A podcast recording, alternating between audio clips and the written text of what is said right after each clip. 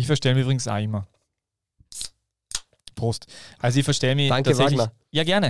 Äh, ich, nein, ich möchte das, man sieht das ja Sie nicht. hören das Zipferbier. Nein, Ach so, Lem nein. Lemon Soda, ähm, frisch aus Italien. Hast du mir mitgebracht. Äh, Ich bin dir sehr verbunden. Es stimmt, das stimmt überhaupt nicht leider. Nicht? Also ich war nämlich tatsächlich nicht in Italien, sondern in Kroatien. Ah, verdammt. Ja, ich war in Italien und habe keine Kosten und Mühen gescheut, um dir ein original italienisches Lemon Soda direkt aus Rimini Süd mitzubringen. Das heißt, es ist nicht aus ähm, Italien, sondern aus Kroatien, oder wie? Ja, richtig. Ne, es ist nicht einmal aus Kroatien, es ist vom Spar ums Eck. Wirklich? Ja, ah, Sparsound zahlt uns nicht, die kann, also von, einem, von einem Lebensmittelhandel aus, au- aus der Umgebung. Und eigentlich wollte ich dir ein gekühltes Zipfer mitbringen, weil wir letztes Mal ja über Zipfer gesprochen. Dann hat es kein Zipfer gegeben und ich gedacht, was bringe ich dem Fabi jetzt mit? Und dann sah ich eine Zitrone und wusste, CEO of Lemons, hier ist dein Lemon Soda. Ich mag das übrigens auch sehr gern. Aber es macht auch Sinn, dass es nicht aus Italien ist, weil die Beschreibung ist in drei Sprachen drauf. Englisch, Französisch, Deutsch. Okay, ja, gut. Only from Italian Lemons. Na, ich bin dir sehr verbunden. Natürlich gehört die Zitrone mehr gehuldigt, mehr in den Mittelpunkt gerückt. Und ja, die Zitrone ist einfach der Derby-Sieger der Getränke. Genau. Äh, und hier, ich habe mir auch schon, also na, Derby-Sieger war eigentlich am Wochenende in Slowenien äh, Derby, Derby. Keine Ahnung. Warst du nirgends Na, am Wochenende? In Ich war, Slowenien? doch, doch, in Slowenien war ich nicht. Ich Also, glaube nicht, dass ein Derby ist, weil das richtige Derby in Slowenien ist ja Ljubljana gegen Maribor. Mhm. Und das war nicht dieses Wochenende. Das ist sehr interessant, gell, weil die haben, die haben eigentlich, die haben so Derby zwischen zwei Mannschaften aus der gleichen Stadt, ist mir in Italien, äh, in, in Slowenien nicht bekannt. Mm, Ja, mir, mir jetzt auch nicht per se. Radomlje und Domschale spielen zumindest beide im Stadion von Domschale. Ich weiß nicht, ob das als ähm, Derby durchgehen würde. Ansonsten denke ich, ja, gibt es auch nicht immerhin. wirklich ein Derby. Aber äh, durchaus, äh, durchaus interessant, äh, der, der Einfluss, den ähm, die äh, Prüver Liga äh, auf uns hat, auf diesen äh, Spin-off-Podcast, der da mitten in der besten Liga der Welt immer vorkommt, weil äh, vor dem Studio sind auch schon mittlerweile Autos aus Maribor geparkt. Ja, und, jetzt kommen wir gleich in Medias Res. Hartberg hat einen Spieler verpflichtet aus der Prüverliga, beziehungsweise vergangenes Jahr noch Stammpersonal bei Mura, linker Innenverteidiger. Weißt du, von wem ich spreche? Ähm, ich weiß, dass sie zwei Spieler äh, verpflichtet haben, aber ich, mir ist der Name, wenn ich ganz ehrlich bin, jetzt durchaus entfallen. Marin Karamo Ka- Karamako. Ah ja, er heißt nicht Karamoko. Ich, ich wollte mich Ja. gerade ausbessern. Marin Karamako, ein ähm, 1,90 großer Innenverteidiger, der auch für das kroatische U-Nationalteam Einsätze hatte, ist ein spannender Spielertyp. Linksfuß, wie wir immer wissen, sind rar gesät, diese Spielertypen. Und äh, besticht dann schon über eine gewisse Aggressivität, gerade im Zweikampfverhalten. Und ich glaube, dass das schon ein Spieler ist, der den Hartbergern sehr weiterhelfen kann. Ich habe ihn vergangenes Jahr zweimal sehen dürfen im Stadion. Und es war generell eine sehr, ähm, sehr gute Innenverteidigung. Der zweite Innenverteidiger ist in die belgische erste Liga gegangen. Also man merkt schon, auch die Prüverliga ist ein Sprungbrett und das Schöne ist für den nächsten Schritt und der kann auch die österreichische Bundesliga sein, weil es eine Top-Liga ist mittlerweile. Äh, das ist aber eh ganz- ganz interessant, weil Mura hat ja, ist ja Meister geworden vorletzte Saison. Ja. Und äh, hat da ja dann schon Spieler verloren, aber anscheinend, die, die, haben ja den, die haben ja den, einen unglaublichen Ausverkauf anscheinend, gell? Ja, die haben schon einige Spieler natürlich abgegeben, ist ja klar, wenn man so erfolgreich ist. Aber, Und wenn man größte, Tottenham schlägt in der Europa League Gruppenphase, aber der schmerzhafteste Abgang war natürlich der Abgang des Trainers. er hat schon in der Conference League Gruppenphase. Oder? Ja, Conference League aus. Das hast du aber gesagt jetzt. Ja, ich sage Ach jetzt so, die ja, ja. Conference League. Äh, pardon, ich habe mich versprochen. Nein, nein, kein Thema. Aber ich wollte nur sagen, der Trainer ist ja auch weggegangen und das ist natürlich ähm, der größte Schmerz des Vereins, weil er hat ja ähm, die Erfolge oder war der Vater des Erfolgs in Mura. Der Vater des Erfolgs in Mura.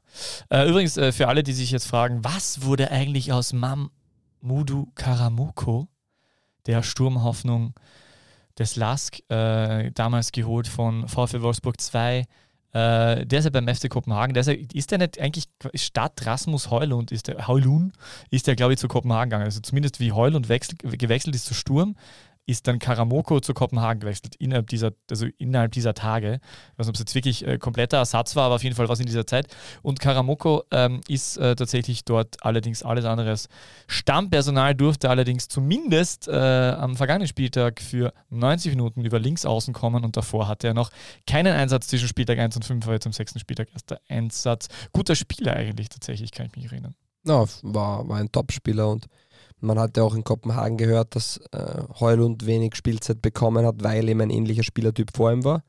Und dann gingen in diesem Transferfenster scheinbar beide Stürmer weg, also Heulund und ähm, der Name, wo der, äh, der Mann, wo mir der Name entfallen ist. Dementsprechend. Ja, das war doch der Stürmer, der zu, der, der zu Wolfsburg wechselt, ist Jonas Wind, oder? Genau, ja. Tja, siehst du?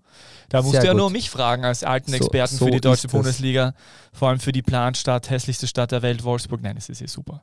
Alle, die mal in Wolfsburg waren, ich glaube, ich habe das schon mal erwähnt, also ja, also alle, die noch nicht in Wolfsburg waren, ihr habt nichts verpasst, außer eine neue Architektur. Aber du weißt, warum Alexander Schlager zu Wolfsburg gewechselt ist, damals von Salzburg, oder? Ähm, weil dort ein Eishockeyverein ansässig ist, der ihm sehr sympathisch ist. Nein, er hat gesagt, dort gibt es nichts und genau das braucht er, weg von seinem Umfeld und da kann er sich 100% nur auf Fußball konzentrieren. Und im kleinen Berlin, im hippen Leipzig, äh, fühlt er sich jetzt nicht so wohl und macht viel zu viel abseits des, des Rasens und deswegen darf er nicht spielen.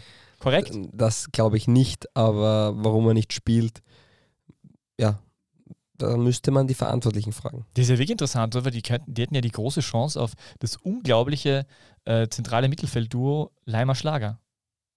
Die, die, besten, die, die beste zentrale Mittelfeldachse in Österreich seit Buffy Edmeier und, na, keine Ahnung. Aber äh, wirklich, äh, die sind ja wirklich toll. Also das kann man sich wirklich anschauen. Ja, absolut. Ist ja auch aus der Red Bull-Schule. So, Start ich, rein, ich wollte jetzt sagen Buffy Edmeier und Franz Hasil, aber ich weiß nicht mal, ob die zur gleichen Zeit gespielt haben. Ist ich ja wollte unbedingt Herwig Drechsel einbringen, aber ist auch egal. Ja, Her Herwig Drechsel und Ewald Brenner war, war eine tolle Achse. Obwohl Ewald Brenner war ja eher auf der Seite zu Hause. Das stimmt. Ja.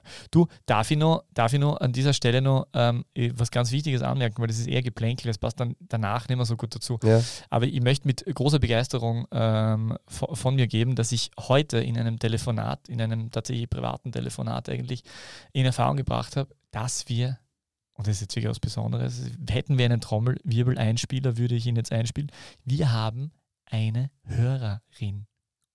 Sehr schön. Ich hoffe, wir haben mehrere.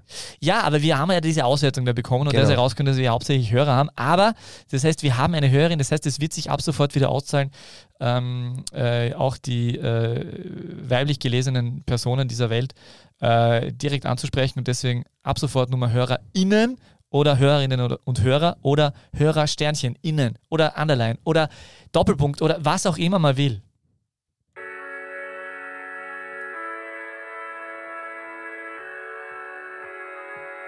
Die beste Liga der Welt. Die Podcast gewordene Liebeserklärung an den österreichischen Fußball.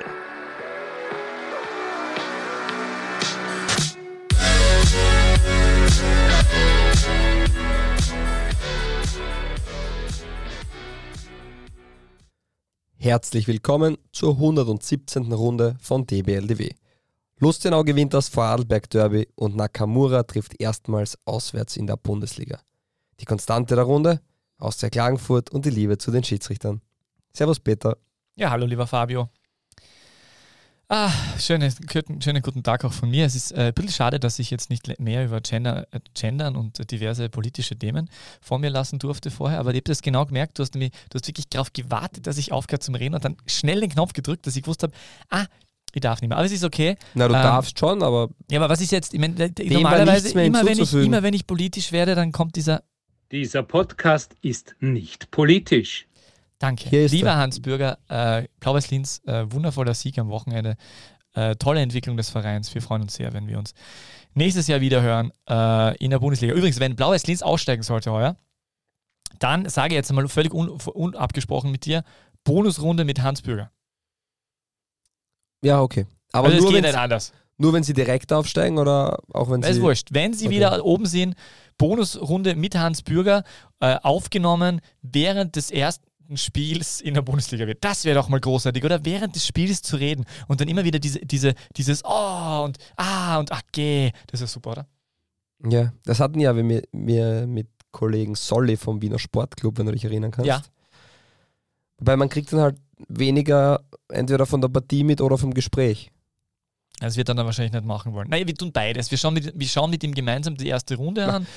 Das ist ein toller Podcast. Wagner schaut Fußball. Hören Sie ihn. Und dann reden wir mit ihm darüber. So, aber äh, ähm, äh, ah ja, das wollte ich, äh, wir sollten ja noch dieses, also was man da, äh, sollte man nicht, also dieses, ähm, äh, wie heißt das, äh, Roadmap, äh, ähm, ähm, Tagesordnung, nein, wir sind bei keinem Verein, doch, wir reden über Vereine. Wie heißt das?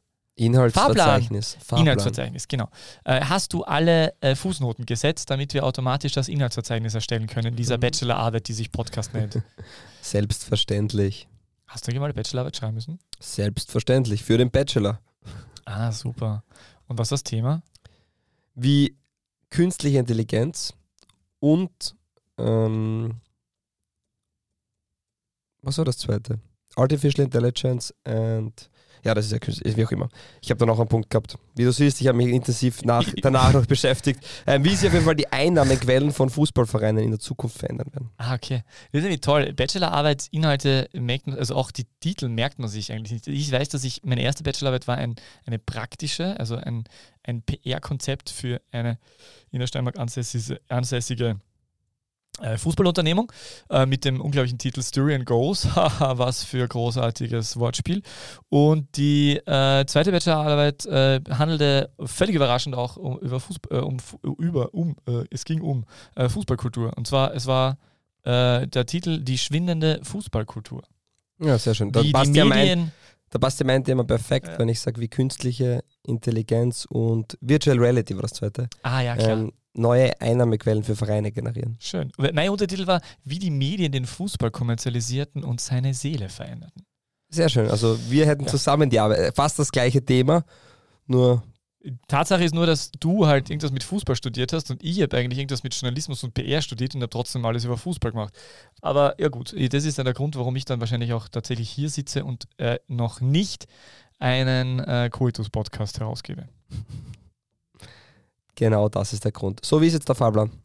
Also, Fahrplan. Wir hätten heute im Angebot, äh, meine Damen und Herren, also auch meine Damen vor allem, äh, ihr werdet es nicht glauben, es ist soweit. Wir reden heute gleich am Anfang als erstes über die Mannschaft, über die ihr, wir schon seit Wochen reden wollen. Wir reden über Rapid Wien. Nein, wir reden über Austria Klagenfurt, die große, viel zu frühe Saisonanalyse unter dem Lindwurm, powered bei Fabio Schaub und Peter K. Wagner. Dann äh, zweites Thema, ähm, Rapid Inferior. Äh, wie viel Schatten wirft der Auftritt in Liechtenstein? Ha, da haben wir überlegt vorher. Super. super Ja, ist sehr schön. Ja, der ist sehr gut. Äh, dann reden wir als drittes über Lustenau gegen Altach. Oder was? Altach gegen Lustenau? Es war Altach gegen Lustenau. Alltag gegen Lust. Altach gegen Lustenau, das vor Adelberg Derby, 8500 Zuschauer. Das war ähm, ein Fußballspektakel, ein atmosphärischer Leckerbissen. Ähm, und dann zum Abschluss, äh, lieber Fabi, die Frage an dich: Was ist los mit deinen Wölfen? Hashtag WAC. Gut, äh, das wär's. Sehr schön. Dann Ja. starten wir rein. Austria Klagenfurt. 2 zu 0 gegen Salzburg verloren. Könnte man meinen, ist ja in Ordnung, gegen den Serienmeister zu verlieren. Wenn man sich das Ganze genauer betrachtet oder die Partie verfolgt hat, ist es natürlich extremst bitter. Man war A zur, Halb zur Halbzeit ähm, war es ja 0 zu 0 und man war sehr gut in der Partie. Und zweiteres, man hat das 1 zu 0 erhalten, nachdem man eigentlich einen Strafstoß hätte erhalten müssen. Und dem ist nicht so passiert und dementsprechend war der Gegenangriff von Salzburg ein Torerfolg und das 1 zu 0 und dann wird es natürlich richtig schwer. Bitter. Ähm, ansonsten die Saison bei Austria Klagenfurt eher durchwachsen. Kaderthematik haben wir schon angesprochen. Äh, Wimmer fehlt. Äh, Wimmer nicht, äh, ich bin verwirrt. Gemisi Baschi fehlt, Kreil fehlt, Demossi Andersen fehlt, also schon Stützen der vergangenen Saison. Und ich sage, der einzige Wimmer, der auch letztes Jahr mit Bink eine Stütze war, sind verblieben. Und ich finde, diese Findungsphase braucht einfach noch. Ja, ähm, um dein Statement zu untermauern, äh, interessant, äh, am vergangenen Wochenende tatsächlich, also nicht, dass ein Fehler passiert äh, von einem Schiedsrichter, sondern das Interessante ist, dass Schiedsrichter Josef Spurni den Fehler zugegeben hat tatsächlich.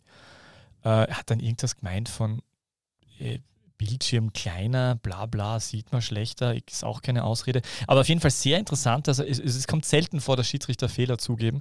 Es war in diesem Fall ja wirklich besonders bitter, weil ich glaube, es waren 24 Sekunden dazwischen oder waren es 42? Nein, ich glaube, es waren 24 Sekunden dazwischen, äh, zwischen dem äh, tatsächlich strafbaren äh, Handspiel im Strafraum von Maxi Wöver ähm, nach einem Schuss von weiß ich nicht wer äh, und dem Führungstreffer Mhm. Äh, von Fernando. Ja. ja. Und äh, das ist natürlich wirklich doppelbitter. Peter Backholt hat es ja dann tatsächlich erst äh, dann äh, tatsächlich erst äh, im Sky-Interview anscheinend richtig äh, äh, überlauert gehabt, dass das so passiert ist. Äh, es war so ein Schuss von Andy Irving. Und ähm, ja, äh, Klagenfurt hätte da, mit, also wenn sie dann natürlich in Führung gehen, wobei muss man dazu sagen, wenn Wimmer Elfmeter schießt, wissen wir, was rauskommt. Äh, vielleicht hätten sie aber dann auch einen anderen Elfmeterschützen gefunden. Aber da sind wir auch wieder bei deinem Thema. Also Gemici Basi fehlt natürlich, äh, Greil fehlt natürlich und Timothy Andersen fehlt natürlich. Und das ist für mich schon, wenn man das so im Gesamten anschaut, ähm, ist es für mich schon durchaus überraschend, dass ähm, dass du diese drei ganz klaren äh, Leistungsträger, die auch ähm, die sind, die äh, gerade äh, in Richtung Offensive viel bewirkt haben, also Gemici Basi vor allem mit den ruhenden Bällen auch und Greil und äh, Timothy Andersen aus dem Spiel heraus, äh, dass die halt nicht so wirklich ersetzt wurden. Das hätte ich mir schon irgendwie anders erwartet. Äh, und wenn man sich den Kader von, von äh, Klagenfurt anschaut, dann hast du ja gut aus den Wimmer. Äh, sonst hast du halt mit, mit, mit Wuschi Wernitznik hast du Erfahrung dazugeholt. Äh, Pink ist noch da und Rieder ist noch da, wobei Rieder für mich in den letzten Wochen jetzt noch der auffälligste Akteur war in Richtung nach vorne. Und dann haben sie jetzt halt die, haben sie Jonas Aweiler, der jetzt äh, zweimal hintereinander getroffen hat als Joker und diesmal auch als Joker wieder gute Chancen vorgefunden hat und der in Ansätzen zeigt, dass er weiß, wo das Tor steht, wie man so schön sagt. Ähm, aber es ist halt, es ist halt, Klagenfurt hat halt eine ganz eigene Art und Weise, wie sie, wie sie ihren Kader planen. Da kommen einfach ganz oft diese, diese Menschen, also der typische Austria-Klagenfurt-Transfer, Wurde jetzt letzte Woche getätigt.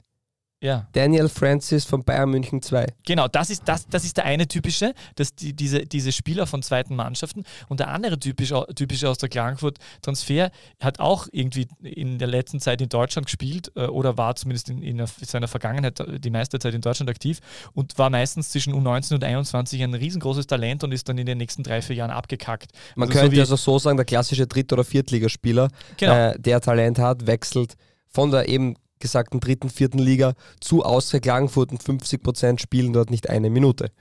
Genau. Aber der klassische aus der Klagenfurt-Transfer ist äh, der Okan Aydin, der Julian von Hacke hat er, glaube ich, geheißen. Der Genau, ja. ein halbes Jahr gehabt hat, wo es zum Zungeschnalzen. Äh, das sind die Klassen, klassischen aus der Simon Klagenfurt. Straudi, Ja, richtig. Das sind diese Transfers, die sind, ähm, ja, äh, die, die haben ihre Berechtigung und äh, das ist wahrscheinlich eh eine gute Idee. Manchmal frage ich mich, warum sie es so machen, weil du könntest ja auch auf den Österreicher Topf setzen, der, der äh, finanziell in Klagenfurt sicher einen ordentlichen Impact hätte. Man weiß natürlich, dass sie den Unterbau mit der Akademie noch nicht haben, weil die haben, glaube ich, erst vor kurzem angefangen mit einer also die, Akademie. Aka die Akademie geht heuer in die zweite Saison. genau, die haben Und 13-Jährige. vergangene nach- Saison, 15-Jährige na, vergangene Saison war natürlich äh, mehr als enttäuschend, aber auch zu erwartend enttäu- enttäu- enttäuschend, weil man kann nicht von heute auf morgen hochtalentierte Spieler aus dem Hut zaubern. Und ja, dieses Thema haben wir schon einige Male besprochen. Also bis da die ersten Früchte geerntet werden, sprich die ersten Spieler tatsächlich äh, dem Kader Klagenfurts beiwohnen können, wird das im Normalfall fünf bis sechs Jahre dauern. Und man geht jetzt in Jahr Nummer zwei. Mal sehen, wie es wie es dann anläuft. Das ist aber, ja, wird, wird nicht einfach auf jeden Fall für sie. Weißt du das eigentlich? Ich meine, das wäre echt mal interessant. Wie, wenn wir jetzt, wenn, wann hat die gestartet? Vor zwei Saisonen mit der, mit der Akademie. Vergangene Saison. Vergangene Saison, also letztes Jahr. Die haben natürlich dann auch schon mit der nur 18 gestartet. Das ist jetzt nicht so, dass die, dass die mit den 14-Jährigen begonnen haben. Aber Genau. äh, das ist dann schon interessant, wie du, äh, wie du tatsächlich dann Spieler bekommst in dem Alter, wenn du von nichts das aufbaust. Nein, die werden schon eine Jugend haben. Also die haben ja trotzdem eine Jugendmannschaft, die Ja. halt in der, ähm, im Idealfall in der Leistungsklasse spielt, aber halt nicht in, in der ÖFB-Jugendliga, was natürlich ein extremer Sprung der Qualität ist. Also die haben dann mit der U18 quasi in der Genau. Toto-Jugendliga gespielt, die natürlich völlig wahnwitzig war für sie, weil es ja ganz, das kennt man aus dem Jugendfußball. Die, heißt sie nicht mehr, sie heißt ÖFB-Jugendliga, aber ah, genau. pardon, äh, Toto ist ausgestiegen. Aha, gibt es da lange. finanzielle Probleme?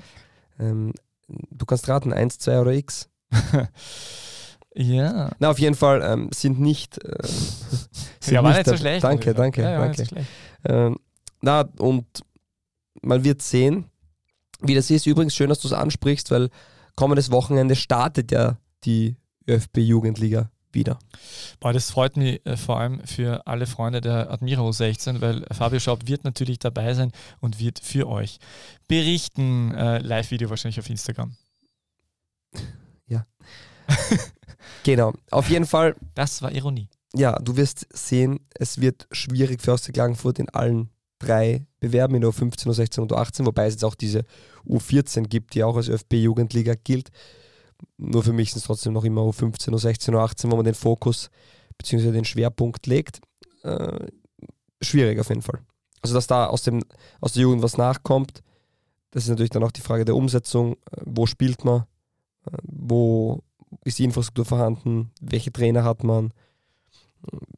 Und natürlich auch das Thema, wie bekomme ich Spieler? Man muss sagen, der WRC spielt am gleichen Standort, die spielen auch ihre Spieler in Klagenfurt. Ah, die wirklich? haben Das wusste ich nicht. Ja, und die haben ein funktionierendes System. Das heißt, das ist schon ein Thema, wo man wie einen Stadtrivalen hat, auch wenn es im ersten Blick nicht so aussieht. Und der WRC hat A, äh, erfolgreich die Akademie aufgebaut und B, auch junge Spieler integriert, kriegen die Chance, die zweite Mannschaft spielt in der Regionalliga Mitte. Also da ist die Durchgängigkeit natürlich viel besser und muss man sich als junger Spieler schon fragen, warum sollte ich zu Klagenfurt gehen? Meistens sind es dann die, die aussortiert werden. Hm. Äh, Wirklich interessantes Thema. Das ist vor allem, weil, weil das Einzugsgebiet dann tatsächlich auch wirklich nicht so groß ist. Äh, ist dann wirklich fraglich, ob, ob, diese, ob dieser, dieser Fußballstandort im Gesamten tatsächlich zwei Akademien verträgt. Dass du als einzelner Verein, der den Anspruch hat, äh, auch Spieler zu entwickeln, gerade Klagenfurt will ja eigentlich dann doch eher auch Spieler entwickeln und sie dann auch, äh, also die sind ja jetzt nicht die, die dann eine große Ablösung zahlen, ist natürlich nachvollziehbar, dass die eigene Jugend äh, und einen Unterbau haben wollen, auch mit, mit einer Akademie.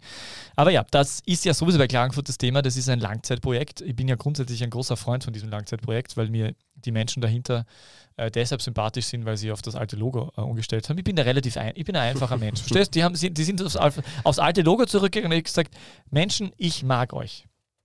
Ja. So bin ich, so funktioniere ich. Das heißt, die WSG Tirol müsste das FC Tirol-Logo. Achso, nein, das darf man nicht sagen. Äh, ja, dann wären mir die auch vielleicht nochmal sympathisch. Nein, aber äh, du siehst bei äh, Austria Klagenfurt ist auf jeden Fall, also im Großen und Ganzen äh, ist ja, Austria Klagenfurt lebt ja davon, dass sie, äh, dass sie ein Kollektiv sind. Das war letztes Jahr auch schon so. Genau. Im Kollektiv funktionieren sie, die spielen einen äh, relativ schnörkellosen, ähm, nachvollziehbaren Fußball und äh, haben eine gewisse Grundqualität. Mit dieser gewissen Grundqualität sind sie grundsätzlich nicht so leicht zu bespielen und sie sind jetzt nicht die Mannschaft, wo irgendjemand, also das hat man jetzt auch am Wochenende wieder gesehen, dass eine auch noch nicht so reife Salzburger Mannschaft, aber trotzdem, dass die trotzdem nicht äh, die 8 zu 0 aus dem Stadion schießen. Aber dennoch, äh, ja, ich weiß nicht. Also, äh, ja, es ist, halt, es ist halt im Aufbau begriffen. Es ist super, dass sie letztes Jahr die, diese Meistergruppe geschafft haben. Wir wissen aber auch, dass es, wenn sie die Meistergruppe nicht geschafft hätten und nicht reingerutscht wären dort, äh, dass es wahrscheinlich sogar in Richtung Abstieg schwierig geworden wäre. Und genau dementsprechend äh, bin ich früher in der Saison schon so weit, dass ich, dass ich auch in Frage stelle, ähm, äh, ob das nicht äh, schwierig werden könnte in Blickrichtung Klassenerhalt, weil jetzt zumal ja auch Austria Klagenfurt jetzt nicht unbedingt der Verein ist, der dann, der dann äh, bei äh, entsprechend schlechter Punkteausbeute im Herbst äh, im Winter dann mit, mit zwei, drei Kracher-Transfers nachlegen wird. Also das wird dort nicht passieren. Ich glaube, die gehen von dem Weg auch nicht unbedingt weg. Ist auch in Ordnung so. Soll so sein. Ähm, ja, äh, ich, ich wünsche Ihnen, dass Sie, dass Sie oben bleiben können, weil, mir, weil ich den Verein eigentlich sehr positiv empfinde und äh, äh, ich finde ja, dass die, habe ich das schon mal erwähnt, ich finde, die machen echt tolle Sachen. Die haben vor der Saison, haben die zum Beispiel einen Tag der offenen Tür gemacht, mit einem, mit äh, der, die ersten 1000 Zuschauer, glaube ich, wenn ich mich recht entsinne, haben, äh, haben äh, die Gratis-Tickets für, für den Saison-Heimspielauftakt bekommen, äh, wenn sie äh, die ersten 1000 Menschen dort. Und äh, sie haben ein, äh, ein Spiel gegen eine Kärnten-Auswahl gemacht, das eine extrem gute Idee ist, weil, man, weil der Onkel und die Tante und die Schwester natürlich einmal sehen mag, wenn der fünftklassige äh, Kärntner nicht gegen Martin- Hinteregger, sondern äh, gegen Austria Klagenfurt spielen darf. Und das sind alles tolle Ideen und äh, ich, ich, ich, ich traue dieser ganzen Partie zu, weil die, äh, die, die Menschen, die im Hintergrund ja weitestgehend Menschen sind, die das auch in Deutschland schon bewiesen haben, dass sie professionelle Sportvereine aufbauen können, nachhaltig, äh, dass die da irgendwas äh, implementieren, was länger funktioniert. Ähm, und eigentlich, wir haben, glaube ich, eine Fanfrage zu, zu bekommen zum Thema Schiedsrichter und Austria Klagenfurt. Ich finde, dass sie sich diesmal sehr zurückgehalten haben für ihre Verhältnisse. Also die Frage kann ich auch vorlesen, wenn du möchtest. Außer Klagenfurt, dass der Beta B noch keinen Schiri verschwinden hat lassen. Punkt, Punkt, Punkt. Äh, ja, ja, ist eh, wundert, wundert den einen oder anderen. Nein, aber man muss sagen, dass Peter Barkult wirklich sehr, also für seine Verhältnisse wirklich sehr gemäßigt reagiert hat. Also, wenn der vor 10 Jahren oder vor 15 Jahren als Rapid-Trainer, das ist nur länger her, Ja, ist doch 14 Jahre ungefähr. 14 Jahre. Ja. Äh, wenn er damals äh, vor Augen geführt bekommen hätte, dass, äh, dass seine Mannschaft äh, den Verlusttreffer erhalten hat, direkt nachdem sie eher einen Elfmeter nicht bekommen hat, na hallo. Ich glaube. Aber er ist abgegangen. Aber er ist wirklich, er ist wirklich altersmilde. Naja, ich glaube, man musste gar nicht 15 Jahre zurückblicken, sondern nur drei Wochen. Aber ich war auch überrascht, dass er es relativ locker genommen hat. Fakt ist trotzdem, nach dem Spiel wird über dieses Thema geredet und Klagenfurt, egal ob Imhof oder Backholt, haben diese Dose ähm, oder diese Tür so weit geöffnet, dass sie die auch nicht mehr zukriegen. Und natürlich lauert jeder Reporter darauf, wenn eine kleine Fehlentscheidung ist, dass man sie damit konfrontiert und darüber redet und eine Reaktion erwartet, weil diese Reaktion gab es oft genug. Das Problem ist nur, wenn ich jedes Mal, egal wie gut oder schlecht der Schiedsrichter war, sage, ja, uns wird die Partie schon wieder vom Schiedsrichter weggenommen und die Entscheidung war schon wieder Fehler und immer wir, wir, wir, wir sind schuld. Wir sind das Opfer. Du gibst den Spielern damit eine Ausrede. Und egal wie sehr das stimmt, gibst du dem Spieler das Gefühl, okay, äh, ich muss ja gar nicht an mir arbeiten vielleicht, sondern es muss der Schiedsrichter ordentlich pfeifen. Das Problem ist nur, dass das nicht in der eigenen Hand liegt, weil ob der Schiedsrichter für dich oder gegen dich, Schiedsrichter wird immer probieren, unparteiisch zu pfeifen. Und es wird Entscheidungen geben, die fallen für dich oder gegen dich. Nur wenn man schon mit der Einstellung reingeht, ja, der Schiedsrichter zerstört uns eh die Partie, dann hört man oder könnte es passieren, dass man aufhört, an sich zu arbeiten. Und das ist natürlich ein ganz gefährlicher, schmaler Grat, wo man, finde ich, aufpassen muss, dass die Spieler das nicht auch zu sehr verinnerlichen, weil wenn es der Leader vorgibt, und das ist in dem Fall der Trainer oder der Sportdirektor, dann ist es natürlich ansteckend und du gibst den Spielern damit eine Ausrede. Ja, ähm, ich meine, was halt, genau, das, wobei das, das einzig Positive daran ist vielleicht, dass du halt immer so diese gemeinsame Erzählung hast, das gemeinsame Narrativ, äh, alles sind gegen uns und wir halten zusammen und wir, also das ist ja so ein Das ist schon richtig, aber wir können es auch ganz ohne Schiedsrichter begutachten. Es gibt nur ein Team, das weniger Tore geschossen hat als Austria Klagenfurt und das ist Ried. Wir sind erst vier Tore erzielt aus der Klagenfurt, sie haben trotzdem auch acht Tore bekommen. Also äh, auch, auch das Torverhältnis an sich äh, spiegelt schon die Saison wieder und man hat erst einen Sieg eingefahren. Es, sind, es ist noch sehr früh, aber in fünf Spielen, dass fünfmal der Schiedsrichter schuld ist, da wird der Wagner sagen, halte ich für schwierig. Aber es ist einfach, es wird für Klagenfurt keine leichte Saison. Man hat Spieler verloren, die man nicht ganz klar setzen hat können. Und man hat aber trotzdem auch den einen oder anderen guten Spieler geholt. Also ich finde Kawainer und auch Aweiler spannende Spielertypen.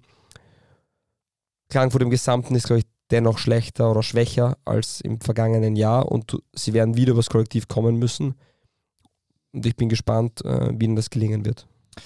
Äh, ja, äh, spannende Spieler, genau. Und da wollte ich dich nämlich zu einer Personalie, wollte ich den Scout in dir befragen. Was sagst du eigentlich zu Andy Irving? Der ist ja sowas wie, äh, wie, wie Greilersatz im Großen und Ganzen. Der, der, ist, der ist angekündigt worden als jemand, der in der Zentrale ähm, den Unterschied ausmachen kann. Ähm, spielt auch äh, immer, also hundertprozentige Startelfquote, sagt mir Transfermarkt. Äh, wie, wie, hast du den bisher wahrgenommen? Ich habe ihn noch nie im Stadion gesehen, also ich kann jetzt nur von den ähm, TV-Auftritten reden. Grundsätzlich ein Spieler, der, glaube ich, über 40 äh, Spiele in der höchsten Spieler, einer über 60 Spiele so im Profifußball in Schottland ähm, gespielt hat. Der hat natürlich eine gewisse Erfahrung und vor allem muss physisch ähm, komplett da sein, sonst überlebst du in dieser Liga nicht. Ich habe ihn davor nicht gekannt, habe mich damals ein bisschen ähm, eingelesen über ihn und geschaut, wo er war. Und es ist schon ganz spannend. Jetzt, wenn man das Spiel von ihm hernimmt, ich würde jetzt nicht sagen, dass er ein geiler Satz ist, aber er tut dem Spiel unglaublich gut. Und er, er hat, also ein sehr vielseitiger Spieler, der natürlich auch über seine Physis kommt, der ähm, wahrscheinlich richtig gute Laufwerte hat, so wirkt es zumindest, und der auch kicken kann. Und ja, ähm, ist sicher eine Bereicherung für, für Klagenfurt. Nur, ja, wenn man, wenn man es so nimmt, jetzt eins zu eins ersetzen, und die Saison ist jetzt noch viel zu jung, um darüber zu urteilen, aber wenn man es jetzt so klar hernimmt, ist er kein Spieler, der der, der Gemisi Baji ist oder Kreil ist.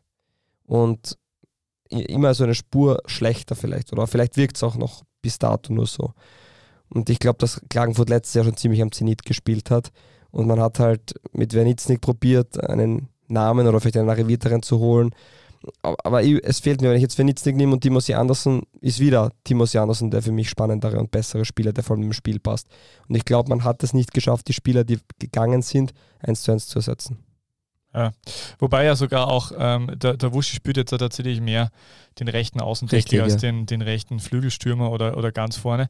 Wobei der das natürlich auch theoretisch kann. Ja, aber bin ich, bei, bin ich voll bei dir. Anderson spielt ja übrigens äh, mittlerweile beim SC Herrenwein in der Eredivisie. Äh, schöne Aufgabe für ihn, glaube ich. Ist, könnte ich mir von der Leistungsstärke ungefähr vorstellen, dass es passt. Er hat bei drei möglichen Spielen auch immerhin schon zwei Kurzeinsätze äh, als Stürmer tatsächlich, sehe ich gerade. Ähm, gut, äh, ja, Austria Klagenfurt wird schwierig. Äh, übrigens, wenn man Austria Klagenfurt äh, googelt, ähm, das habe ich zur Vorbereitung gemacht, ist eine der ersten Dinge, die zumindest bei mir kommen, aber es könnte auch deswegen sein, weil ich ein sehr mammonaffiner Mensch bin und ein alter Kapitalist, dann kommt als erstes, wie viel verdient man bei Austria Klagenfurt? Und das habe ich ganz interessant gefunden. Das geschätzte Gehalt des gesamten Kaders bei Austria äh, Klagenfurt ist pro Jahr bei 2,2 2.250.000 und 240 Euro. Wer hätte es gedacht? Und angeblich verdient man als Austria Klagenfurt äh, Stürmer, äh, Spieler äh, pro Stunde ungefähr 247 Euro. Wobei ich nicht glaube, dass das stimmt, weil das Gehalt steht nicht, das monatliche Gehalt bei Austria Klagenfurt soll bei 187.520 liegen. Das kann ich mir nicht vorstellen. Ja, für alle Spieler. Ach so. Das könnte sich ausgehen, oder? Ja. Wie viele Kaderspieler hat man? 23, 25? Unterschiedlich, aber ich sag, der Lask hat mehr als Austria Lustenau zum Ja, das ist Beispiel. richtig. Aber sagen wir mal, sie haben 25, dann wird jeder im Schnitt 7500 Euro kriegen. Ja, das könnte ich mir vorstellen. Das ist ein guter, das ist realistisch, ein ziemlich. Und so wie realistischer Klagenfurt ausgestellt ist, wird wahrscheinlich, weil das ja ein, ein Kollektiv ist, eine, eine Truppe, die zusammenhält, ein Kollektiv, wird dort ganz kommunistisch jeder gleich viel verdienen. Glaube ich nicht. Glaube ich auch nicht. Ähm, ja, war schon Klagenfurt spannend. Ich glaube trotzdem, schauen wir uns die Tabelle an. Das ist ja auch immer der Gradmesser, auch wenn es sehr früh ist. Austria Lustenau, äh, wo man gesagt hat, die werden schwierig haben, sind oben dabei. Die WSG Tirol performt. Alter ist in Ordnung. Auch wenn es da noch hapert mit den Punkten. Und hinter Austria Klagenfurt haben wir die Austria Ried, Hartberg und den WRC. Und davon kann man ausgehen, dass die Austria eben mit den Minuspunkten gestartet ist. Die wird auch noch vor Austria Klagenfurt kommen. Und der WRC ist derzeit in einem Tief. Ich behaupte, die werden da auch rauskommen. Und dann ist mit Ried und Hartberg sind nur noch zwei Vereine dahinter. Da merkt man schon, in welche Richtung es auch geht. Dass das auch wahrscheinlich die Vereine sind, die am Ende des Tages um den Liga halt kämpfen müssen. Und wenn ich mir das Ganze dann anschaue, darüber reden wir später noch ganz kurz, weil wir eine Frage dazu erhalten haben, ist der Kader der Rieder dann trotzdem über den der Klagenfurter zu stellen. Ja, finde ich ja von der Zusammenstellung interessanter und besser eigentlich im Großen und Ganzen. Äh, äh, einen Satz noch zu Turga gegen Michibasi. Äh, der spielt tatsächlich auch bei Kasim Basa, heißen, heißen die, oder? Ja, Kasim Basa. Der hat tatsächlich äh, alle drei Spiele bisher gemacht im defensiven Mittelfeld. Aber der ist ja nur ausgeliehen, interessanterweise, mit Kaufoption.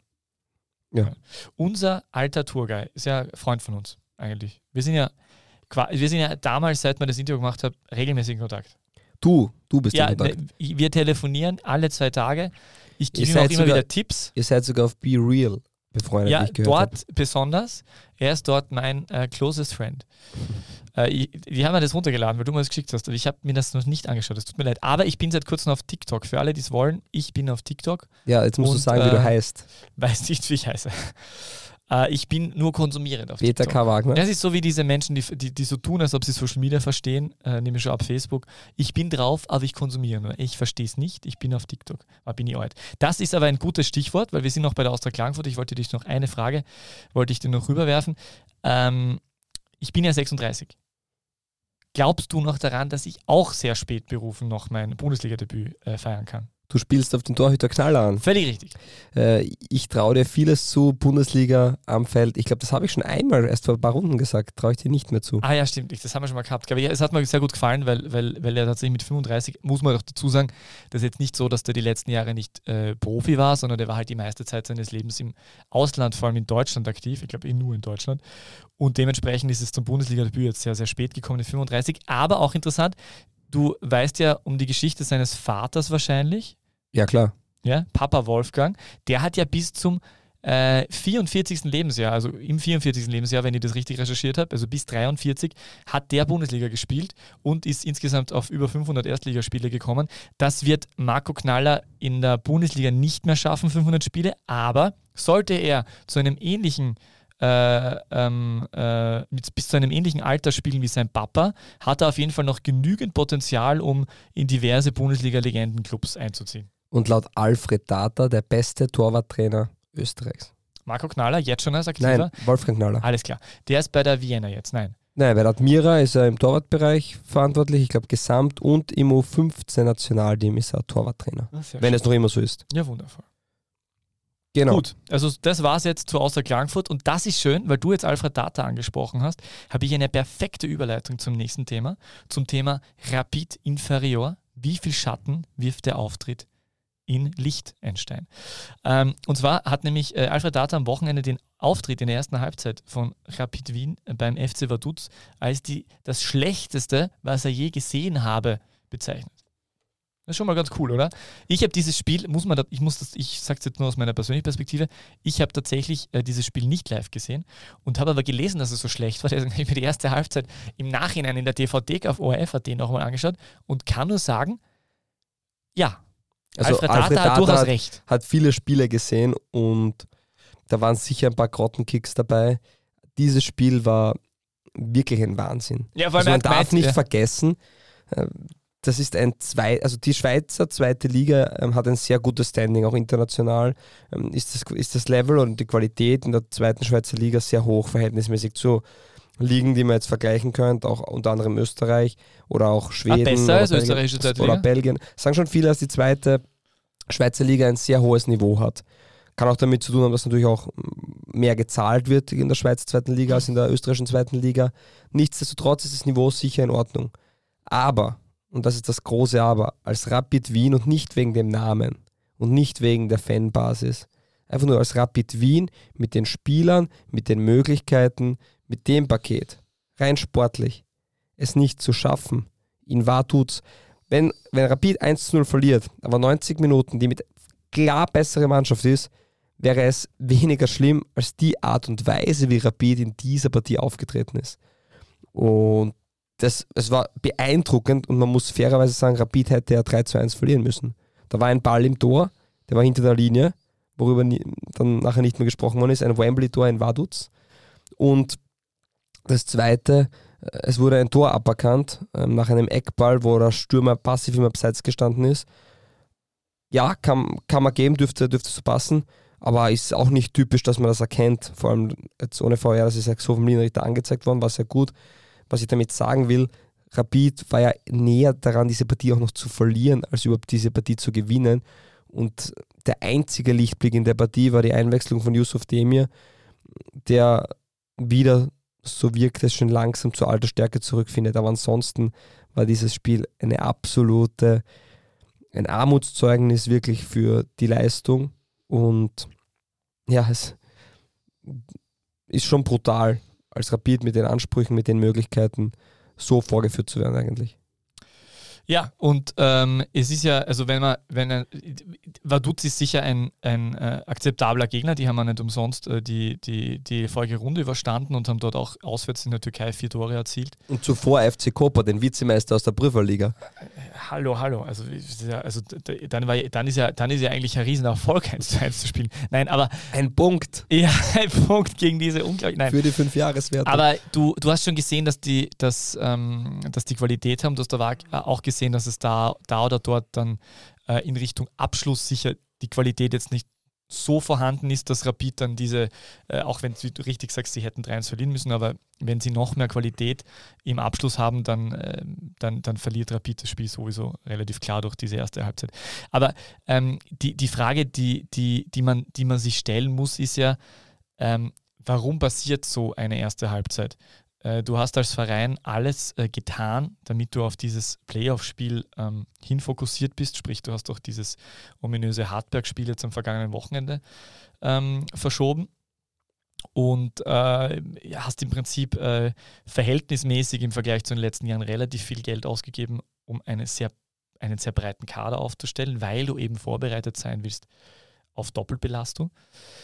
Ähm, und man war dann eigentlich so äh, eher zufrieden mit der Art und Weise, wie man, wie man, wie man, zwei Mannschaften ist jetzt übertrieben, aber doch, es war so, dass man, dass man das Gefühl gehabt hat, das sind eigentlich alle Positionen relativ doppelt besetzt. Jetzt kann man immer reden von da Verletzung und dort Wehwehchen und da ist vielleicht noch ein, ein Aiwu äh, abgegeben worden. Aber im Großen und Ganzen äh, ist der, hat, diese, hat diese Mannschaft absolut Qualität. Ähm, Feldhofer ist jetzt auch schon seit einem halben Jahr da, also hat er schon Zeit oder länger sogar vor Weihnachten kommen, oder? Mhm.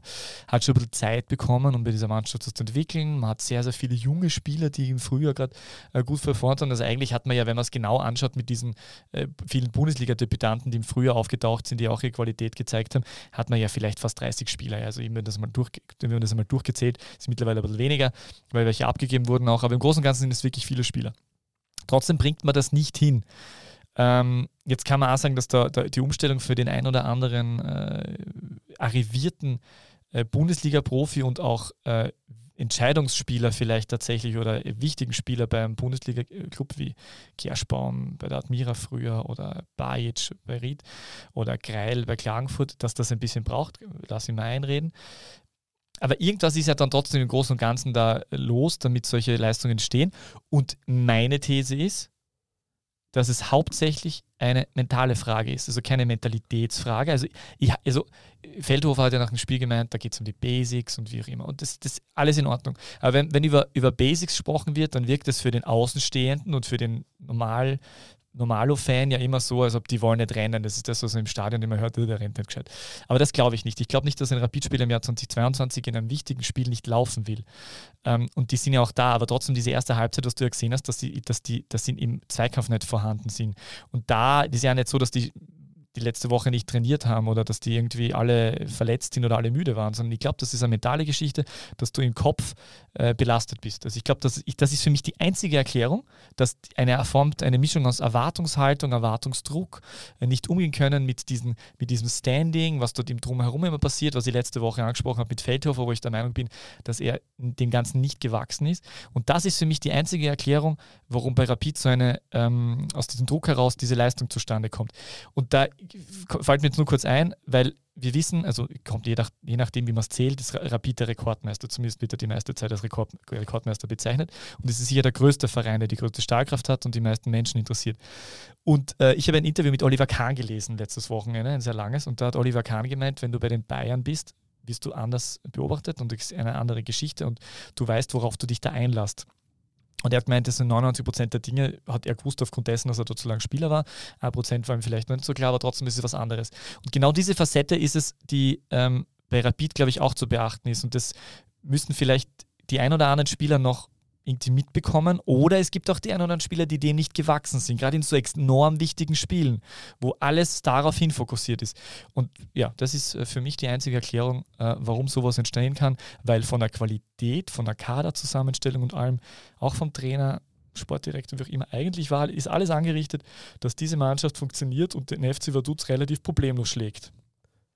Ja. Jetzt habe ich lang geredet. Ja, aber es ist gut. Das passt, war gut. Da waren ja viele äh, wertvolle Dinge dabei und ich glaube, du kannst eine Mannschaft oder, oder ja, einen Verein, eine Mannschaft so charakterisieren. Das sind drei wesentliche Bausteine. Das eine ist die Qualität der Spieler, das zweite ist die Qualität äh, des Trainers und das dritte ist dann zum Tag X ab, abliefern. Und Rapid wirkt derzeit so wie eine Mannschaft mitten in der Vorbereitung.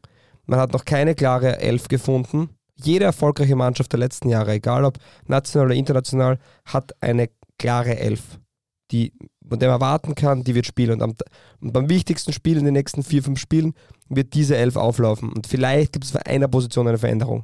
Aber jede Mannschaft hat seine Elf. Und das ist egal. Und wer hat es jetzt am Anfang der Saison schon gefunden? Bei welchen Mannschaften kann man sagen, wer wie spielt? Das ist der Lask, es ist Salzburg, es ist Austria Lustenau, es ist Sturm, es ist die WSG Tirol. Das sind diese fünf Mannschaften, bei denen man jede Woche sagen kann, da werden genau die auflaufen. Bei wem läuft es noch überhaupt nicht? Wo ist sehr viel Rotation? Beim WRC, bei ähm, bei Alltag teilweise im Offensivbereich äh, und bei Rapid. Man hat dann die Austria jetzt mit den äh, Spielen gedacht, dass was passieren wird. Da gibt es eher Rotation aufgrund Verletzungen, aber man sieht trotzdem in drei die Mannschaften jetzt schon eine klare Elf haben. Das heißt, die aus der Vorbereitung so herausgekommen sind, dass sie zum Tag X bereit sind, stehen eher oben in der Tabelle und die anderen eher unten. Das ist natürlich eine Momentaufnahme. Aber über die Qualität der Spieler bei Rapid, Rapid hat die beste Offensive seit Jahren, meiner Meinung nach. Man hat nicht nur viele Spieler, sondern man hat auch, also Rapid hat ja eine Breite, so stark wie noch nie, aber rotiert auch so viel wie noch nie. Und ich weiß nicht, ob man an Spieltag 5 äh, den Spieler nicht auch einmal zutrauen kann, Mittwoch, Samstag, äh, Donnerstag, Sonntag zu spielen. Also, das ist jetzt, es gibt zahlreiche Spieler, die von Rapid in die deutsche Bundesliga oder sonst wohin gewechselt sind und die können den Rhythmus auch ohne Probleme fortsetzen. Und der Punkt Spieler, da ist die Qualität absolut vorhanden. Die Offensive, kühn. Dann hat man äh, Krüll, man hat Bajic, man hat Guido Burgstaller, Ferdi Truef, zwei ähnliche Spielertypen. Man hat hinten auch noch einen Yusuf Demir, man hat einen äh, Bernhard Zimmermann, der einen extremen Flow vom letzten Jahr mitgenommen hat und, und, und. Und trotzdem kann man nicht sagen, wer von denen spielt, wer auf der Bank ist. Kühn spielt einmal rechts außen, einmal auf der 10, dann ist Burgstall auf der 10, dann ist er wieder der. Einzige Marco Krühl, dem traut man es wahrscheinlich zu, weil er für den Trainer wahrscheinlich unersetzlich ist, äh, alle Spiele zu machen. Nur unterm Strich, wir sind beim Spieltag 4, Spieltag 5 und es wird herumrotiert, man hat keine klare Formation. Defensiv hat man extreme Probleme, meiner Meinung nach, auch wenn man erst drei Tore kassiert hat in der Liga. Aber das ist, das ist ein Riesenproblem. Also der Abgang von Aiwu schmerzt sicher mehr, als man sich das gedacht hat noch. Äh, man hat mit Stojkovic einen Leader verloren, auch wenn er ein polarisierender Typ war. Und ich bin sehr gespannt, wie sie das Ganze auffangen wollen. Auch Lubicic, ähm, Abgang, den merkt man auch. Page braucht noch etwas. Äh, ja, ich sehe da schon einige Dinge und man muss sich selber mal die Frage stellen, wer sind die elf, mit die man, man schief anführen. Man wird nicht über die Saison durchrotierend ähm, funktionieren. Ja, äh, aber das ist sehr guter, äh, gutes Stichwort, weil es war ja offensichtlich, äh, offensichtlich war das ja ähm, die Idee, dass man eben diese, diese zwei Mannschaften hat, dass man rotieren kann. Und ich versuche das dann immer, ich versuche das dann immer zu, bisschen zu vergleichen mit anderen Bereichen des Lebens oder von Organisationen, Unternehmen oder halt irgendwie Bereichen, wo man versucht, erfolgreich zu sein. Und vielleicht ist tatsächlich das, das, das die Antwort ganz einfach jene, dass äh, Rapid sich gedacht hat, man versucht jetzt zu radieren und tut entsprechend eine Mannschaft aufbauen und es fehlt einfach äh, die, wie, wie, was ja wichtig ist, immer in allen Bereichen, die Erfahrungswerte und das Know-how, um da, das richtig zu moderieren ja, und damit richtig umzugehen. Entschuldigung, ja, stimmt, aber der Punkt im Wesentlichen ist der, dass Rapid so agiert, als wären sie mitten in einer Vorbereitung. Ja. Es wird alles ausgetauscht, Woche für Woche. Man kann die Startelf von Rapid her zu sagen, ist schwieriger als bei Admiral den Sixpack zu gewinnen. Und ja, tatsächlich. Und, und, das, ist ein, das ist auch kein einfaches. Deswegen, bei Rapid ist es brutal. Ich verstehe es nicht. Und das ist die Sache, das ist für mich nicht nachvollziehbar, warum man da nicht klar sagen kann, das ist meine Elf. Und eine, ein breiter Kader, und man kann natürlich auf der einen oder anderen Position was verändern, aber in dieser Extremsituation finde ich es halt ja, schon arg. Man sieht auch bei Sturm, Sturm hat sicher auch richtig viel Qualität in der Breite, aber wenn man komplett rotiert, ist es auch schwierig, dann auf den Punkt abzuliefern. Man hat gegen Ried eben nicht gewonnen. Und der Punkt ist, es geht ja darum, einen breiten Kader zu haben, um A, die Intensität im Training hochzuhalten, um einen Konkurrenzkampf zu schaffen, um sich gegenseitig wirklich ans Limit zu pushen. Und natürlich auch, wenn wer ausfällt oder wenn man zu viele Spiele am Stück hat, dass man rotieren kann. Aber es geht auch nicht darum, einen breiten Kader zu haben, damit jeder gleich viel Spielzeit bekommt. Ja, Theoretisch hätten sie die zweite Mannschaft ja auch noch, um den einen oder anderen dann im Spielrhythmus zu halten, der vielleicht irgendwie, gut, man spielt natürlich nicht so gern zweite Liga wie Bundesliga, aber trotzdem. Ja, es ist schwierig. Es ist, wenn man drüber nachdenkt, ich meine, Rapid hat ja rein ergebnistechnisch, das muss man ihnen auch immer lassen, ja, also ergebnistechnisch, auch dieses Spiel in Vaduz blaues Auge, 1 zu 1 auswärts, völlig in Ordnung. Das heißt, normalerweise äh, steigen die auf. Also noch einmal passiert das nicht und die Wahrscheinlichkeit ist extrem groß, dass die das Heimspiel einfach gewinnen. Ja. Aber es war über äh, Rapid wirklich von, vom ÖFB Cup erster Runde gegen Dreibach weg, äh, fast jedes Spiel äh, gesehen und da waren, es waren wirklich es waren ganz wenige Spielphasen, muss man sagen, dabei, in denen du das Gefühl hattest, dass diese Mannschaft funktioniert und überzeugt. Und ja, weil ja immer andere Spieler ja, am Feld stehen. Ja, eh. Das ist, das ist einfach schwierig. Aber glaubst du, dass, glaubst du, dass das, glaubst du, dass jetzt dann dort einsetzen wird, dieses, dieses Denken, das, oder die werden auch hadern damit, ja, die werden genau sich diese Fragen stellen, aber vielleicht könnt's ja, glaubst du, dass es jetzt so ist, dass vielleicht Feldhofer doch äh, jetzt versuchen wird, eine erste Mannschaft zu finden und der mal über eine längere Zeit das Vertrauen zu, zu schenken? Oder ist, ist einfach in dieser, in dieser schwierigen Situation drinnen, weil er genauso genau weiß, er hat eigentlich viel zu viele Spiele dafür und dann muss er diesen ganzen Kader moderieren äh, und dann müssen alle irgendwie halbwegs äh, zufrieden bleiben, äh, weil das sind ja viele äh, gestandene äh, Profis, die, die sich alles andere als gerne auf die, die Bank oder die, gar die Tribüne setzen. Ich werde mir sicher Rapid demnächst einmal anschauen im Stadion, weil man bekommt einfach ein anderes Gespür dafür, als wenn man immer nur vorm Bildschirm das Spiel sieht. Aber ich tue mir sogar schwer zu sagen, welchen Fußball Rapid spielen will. Wie gesagt, ich war nicht im Stadion, habe es noch nie, ja, in, in, den internationalen Spielen schon, aber ich weiß nicht, in der Liga äh, über 90 Minuten bin ich mir nicht sicher, ob ich es da schon mal geschaut habe. Auf alle Fälle immer wieder eine Halbzeit ganz und dann die andere Partie, aber ich möchte mir Rapid mal genauer anschauen, ich möchte mal verstehen, was sie überhaupt spielen wollen, weil für mich ist es nicht klar, wie Rapid agiert derzeit. Und vielleicht ein bisschen ein unfaires Urteil, weil ich da dann doch zu wenig gesehen habe, aber auch bei Mannschaften, wo man wenig sieht, die eine klare Idee haben, ist es schnell erkennbar und das ist für mich ähm, einfach sehr eigenartig, eine schwierige Situation und ich habe dir vor die drei Punkte gegeben, die Qualität der Mannschaft, Qualität des Trainers und auf dem Punkt X da sein. Auf dem Punkt X waren sie, finde ich, nicht da, auch wenn die Resultate dann gestimmt haben. Qualität der Mannschaft offensiv gut, defensiv nicht gut. Und Qualität des Trainers ist für mich halt das große Fragezeichen. Jeder, der Bundesliga-Trainer ist, hat Qualität. Und gerade bei so einem großen Verein wie bei Rapid, das zu moderieren und zu coachen, ist richtig schwierig. Also ich glaube auch nicht, dass das in irgendeiner Form einfach ist oder, oder leichter ist beim anderen Verein, sondern ganz im Gegenteil. Aber ich, ich tue mir schwer, das noch, noch zu urteilen, wie, wie klar dann die Idee an die Mannschaft transportiert wird und wie gut sie es dann umsetzen kann. Da hapert es auf alle Fälle noch. Ob das einfach noch Zeit braucht oder ob, das dann, ob dieser Funken nicht drüber springt, das wird man sehen. Aber so eine Leistung wie gegen Vaduz war halt wirklich ein Armutszeugnis. Ja, also wir sehen den Schatten, aber ähm, wünschen das, das auch Gute noch ist, bei etwas Schatten, Licht. Ja, das Gute ist ja, wenn es Schatten gibt, gibt es auch immer Licht. Von dem her ist das vielleicht das Zitat für Rapid. Wenn es Schatten gibt, gibt es auch immer Licht. Ja, stimmt ja, oder? Ja, Sonst wäre es dunkel. Äh, wo es sehr viel äh, mehr Licht als Schatten gibt. Ist die DWLDW-Orakel. Ja, richtig. Also wir, wir skippen die anderen zwei Themen einfach und verspielen sie das nächste Mal. Nein, ich, ich habe gedacht, das war jetzt die Überleitung. Achso, ja, passt. Lichtschatten, ja, wir machen die Themen dann gleich. Bist gut drauf? Puh. So leicht. Ich glaube, du wirst mal wieder was Volles umhauen. Ja, ich glaube, leicht. Okay.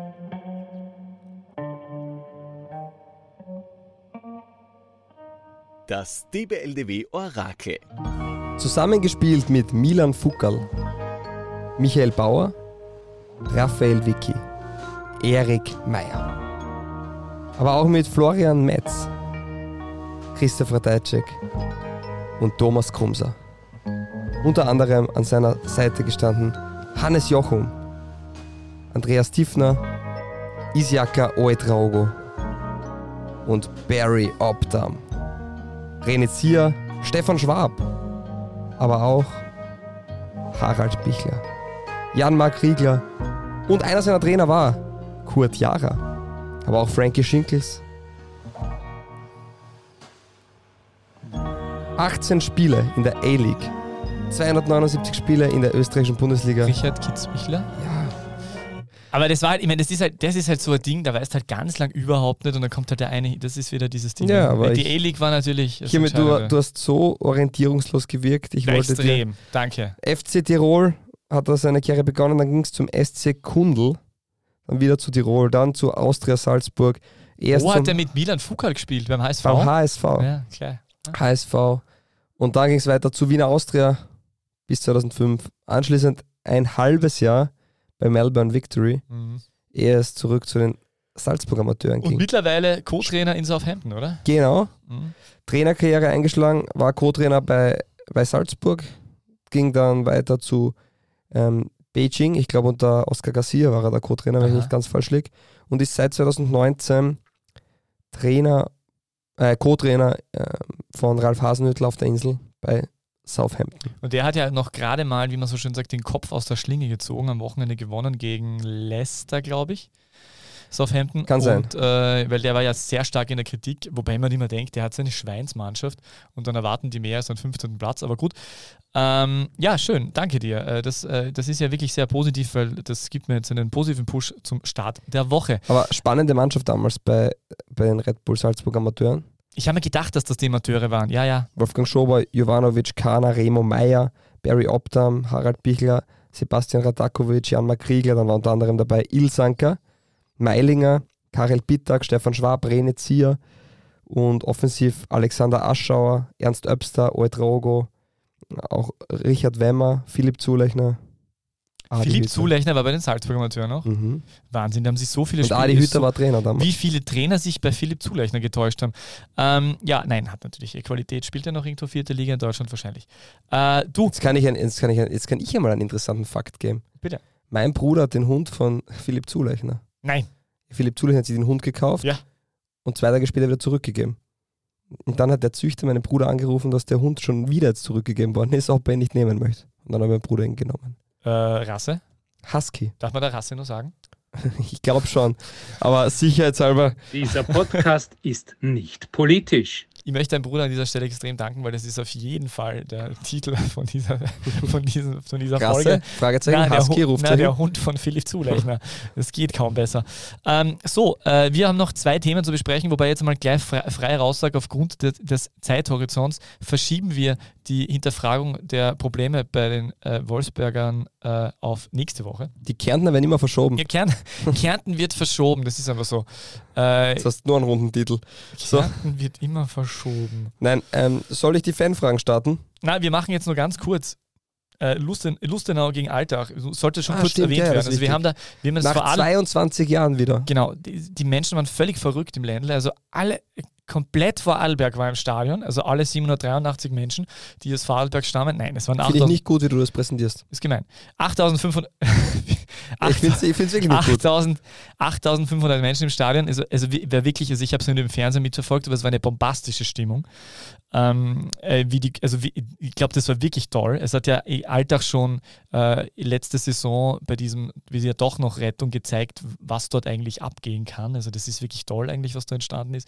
Und auch dieses Spiel äh, hat ähm, wirklich äh, tolle Stimmung, äh, war im Altacher, keine Ahnung, wie es heißt, Stadion. Äh, haben die einen, haben einen Sponsornamen? Alltag? Das Stadion? Ist, mh, bestimmt. Wahrscheinlich. Egal. Auf jeden Fall ganz tolle Stimmung und äh, Ist nicht die Cashpoint Arena? ja, stimmt, das natürlich ist es die Cashbound Arena, du hast völlig recht. und äh, ich mein, der Mann, der, der, der, der halt in Vorarlberg derzeit alles überstrahlt, der kommt aus den Kapverden und ist in Frankreich geboren, das ist Brian de de Scherer. Ähm, wusstest du eigentlich, dass ich einmal auf den Kapverden war? Nein, aber ich, hättest du mich gefragt, hätte ich ja gesagt, Okay. weil es eine untypische Frage wäre. Okay, aber wusstest du, dass ich ein, äh, ein, äh, ein, ein Originaltrikot der kapverdischen Nationalmannschaft dort am äh, hiesigen Flohmarkt erstanden habe, das mir dann äh, wenige Jahre später äh, auf meinem, von meinem Rad zusammen mit anderen Utensilien des, des privaten Fußballspiels ent, ähm, ent, wie sagt man, ent, entnommen wurde, gestohlen wurde. Gestohlen. Es ist wahrscheinlich das er- erste und einzige Mal, dass mir das gestohlen wurde. Mein kapverdisches Teamtrikot. Brian Teixeira ist übrigens auch schon Teamspieler, also der hat sein Debüt gefeiert im Juni. Ähm, aber das ist der Mann, der derzeit alles überstrahlt. Ich glaube, fünf Vorlagen und zwei Treffer hat er den, Sie den Siegtreffer sehr, sehr, sehr solide äh, besorgt. Ähm, Miro Klose war nach dem Spiel etwas enttäuscht und meinte, dass die gegnerische Mannschaft jeden Hunger auf den Erfolg gehabt hätte. Ich glaube, ungefähr das waren die Worte, den er Mhm. bei seiner Mannschaft äh, vermisst hat. Ähm, Nuhio mit Gelb-Rot raus. Mm, Und, aber gut, der ist dann nur A-Spiel nicht da, das ist jetzt nicht so schlimm. Aber im Großen und Ganzen hat man bei beiden Vereinen das Gefühl, äh, sind auf einem eher guten Weg, oder? Grundsätzlich ähm, möchte ich Kollegen Christofferitsch von der Zwarer-Konferenz zitieren, der getwittert hat, dass Austria Lustenau ja ähm, mit einer Startelf gespielt hat, wo alle Spieler auch im Vorjahr in der zweiten Liga gespielt haben. Also das muss man schon hervorheben. Und Scherer ist so ein Spieler, der vergangenes Jahr schon auch okay war. Also gut, aber dass der so einen Sprung macht, der ist ja wirklich ein kompletter Leistungsträger und das ist der Spieler der Stunde derzeit in Lustenau. Von dem her geht da viel gut und man muss auch sagen, dass die Aufsteiger in der Vergangenheit immer relativ gut Fuß gefasst haben in der zweiten Liga, äh, der, von der zweiten Liga in die Bundesliga. Ähm, ist bei Lustenau sonst noch schwierig zu urteilen. Das ist das erste Jahr, man nimmt viel Euphorie mit, jetzt gewinnt man das Derby, also da ist einfach viel, was passt. Und es gibt halt auch einen Trainer, der die Mannschaft immer wieder runterholt oder auch das Umfeld und sagt, ja, aber wir müssen jeden Tag hart arbeiten, wir brauchen von nichts träumen. Es ist äh, alles ein Prozess, wo du Tag für Tag versuchst, besser zu werden und, und eigentlich schon fast sagt, ja, das ist mm, ein Zucker, dass wir in der Liga dabei sein dürfen. Und ich glaube, diese geerdete Art und Weise, wie er damit umgeht und wie er das moderiert, dürfte auf alle Fälle ein Schlüssel zum Erfolg sein. Und wenn man sich überlegt, wen Austria Lustenau als Trainer geholt hat in den vergangenen zehn Jahren, die waren ja aus überall und aus, aus jedem Winkel Österreichs und außerhalb hat man ihn geholt und dabei war der Aufstiegstrainer ähm, in der Nachbarortschaft Dornbirn zu Hause und hat dann im Endeffekt diesen Erfolgslauf eingeleitet plus ähm, auch fortgeführt. Und das in der Bundesliga ist derzeit sehr gut bei Lustenau und ich sehe da wirklich, ähm, dass das alles Hand und Fuß hat. Der Kader ist nicht unglaublich groß, aber wir kommen wieder darauf zurück. Es gibt eine klare Startelf. Es gibt zwei, drei Spieler, die mit einer ähnlichen Qualität ähm, auch ins Spiel kommen können. Und ich glaube, dass Lustenau da auf einem guten Weg ist und heuer äh, natürlich auch noch irgendeine Tiefphasen haben wird, aber dass Austria Lustenau derzeit wesentlich stabiler wirkt und klarer in ihrer Idee als viele andere Mannschaften in der Bundesliga. Zu Alltag, die Art und Weise, wie sie spielen, ist, ist beeindruckend. Also der Sprung vom letzten Jahr auf heuer ist immens. Wir haben auch eine Fanfrage bekommen, ob äh, Ried heuer quasi das Alter vom vergangenen Jahr ist. So irgendwie war die. Oder kommt Alt, na so war das. Ist Ried noch schlechter als Alltag letztes Jahr? Das war die Frage. Ähm, zu der komme ich später, aber zu dem Punkt von Alltag. Alltag ist ähm, einfach um zwei Klassen besser als vergangenes Jahr. A, hat man den einen oder anderen Spieler dazugeholt und B, hat man, steht man auch für einen klaren Fußball. Man hat zuerst Kanadi-Fußball sehr defensiv, ähm, abwartend gespielt, weil man sagt, die Mannschaft gibt nicht mehr her. Dann kommt Ludovic Magnieu, der hat dann schon mehr Mut in die Mannschaft reingebracht, nur du kannst das Schiff sehr schwer in so kurzer Zeit um 180 Grad drehen. Und ja, deswegen finde ich, das ist alles auf einem guten Weg. Mir kommt Miroslav Klose in den Interviews, auch auf den Pressekonferenzen schon etwas äh, zu versteift oft vor. Vielleicht ist auch dieses Deutsche, also selten, dass er mal lächelt, finde ich, oder dass, dass auch ein Feuer entfacht. Aber ich weiß ja nicht, wie er in der Kabine umgeht. Aber er wirkt so extrem klar in seiner Idee, wie er spielen möchte. Auch äh, sehr klar, in, auch sehr realistisch in seinen Einschätzungen, dass er seine Zeit braucht und, und was er von den Spielern fordert. Ich glaube, dass das gut ist. Stimmt, kann ja. Miroslav Klose eigentlich lachen, der ist wirklich immer so versteift. Aber du hast recht, ich finde seine Interviews eigentlich auch schön, weil sie sehr auf den Punkt sind. Na klar, es ist auch sehr, sehr genau, deutsch, merkst, aber es fehlt du merkst, ein bisschen dass, diese... Du merkst bei den Interviews tatsächlich ja, dass er diese klare Idee hat. Also er hat, der verfolgt was und das würde ich auch sagen, dass, das sich, auf der, dass sich das am Spielfeld äh, widerspiegelt. Ähm, aber du hast schon recht, irgendwie, aber man weiß ja nicht, das, ich muss ehrlich sagen, ich weiß jetzt um den Trainer, Betreuerstab nicht unbedingt Bescheid, wie die charakterlich sind. Ja, weil oft hast du dir ja dann einen dazu, oder, der diesen Aber er scheut auch nicht davor einbringt. zurück, ähm, vor den bei der Pressekonferenz sich hinzusetzen und zu sagen, ja, ähm, bei der zweiten Mannschaft hat sich niemand aufgedrängt, außer ja Panthers. So fertig. Also das, das macht er. Er ist da sehr hart und direkt, ähm, wird er vermutlich dann auch intern sein. Und er hat ja auch gegen Sturm die komplette Offensivreihe getauscht, außer nur Hio, Weil, weil er sagte, die äh, Trainingsleistung war nicht da. Ja, im Endeffekt hat man 4 zu 0 verloren, das Ergebnis sicher zu hoch, als, als die Leistung dann tatsächlich war. Nur man hat trotzdem 4 zu 0 verloren und, und jetzt hat man wieder die Alten geholt und man gewinnt. Also es ist auch wieder ein schmaler Grad, wie weit man das machen kann. Aber ähm, grundsätzlich einfach cool, dass so ein Spieler oder ehemaliger Spieler jetzt als Trainer in der österreichischen Bundesliga ist. Wie gut er dann als Trainer ist, ist noch fr- zu früh zu urteilen. Äh, wirkt zumindest, als hätte er eine klare, eine klare Idee und das ist schon mal gut. Hm.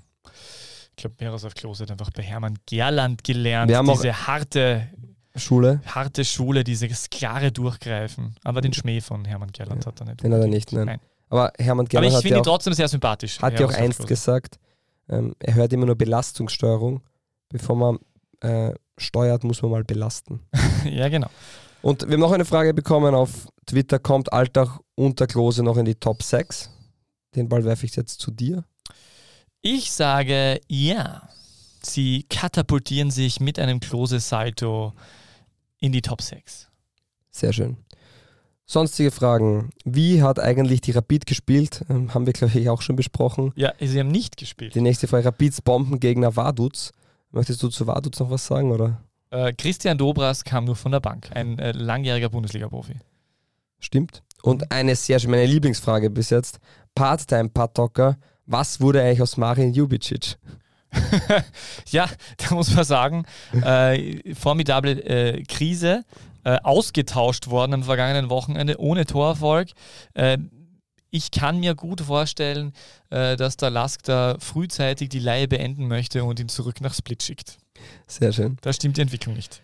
Ja, sonst der Tipp von Fabio Schaub, wer Torschützenkönig wird. Ja, würde ich trotzdem Marin Lubicic sagen, wenn ich mir die Saison bis dato anschaue, ähm, weil der wird auch bis Sommer auf alle Fälle da bleiben und ja, ist mein Tipp.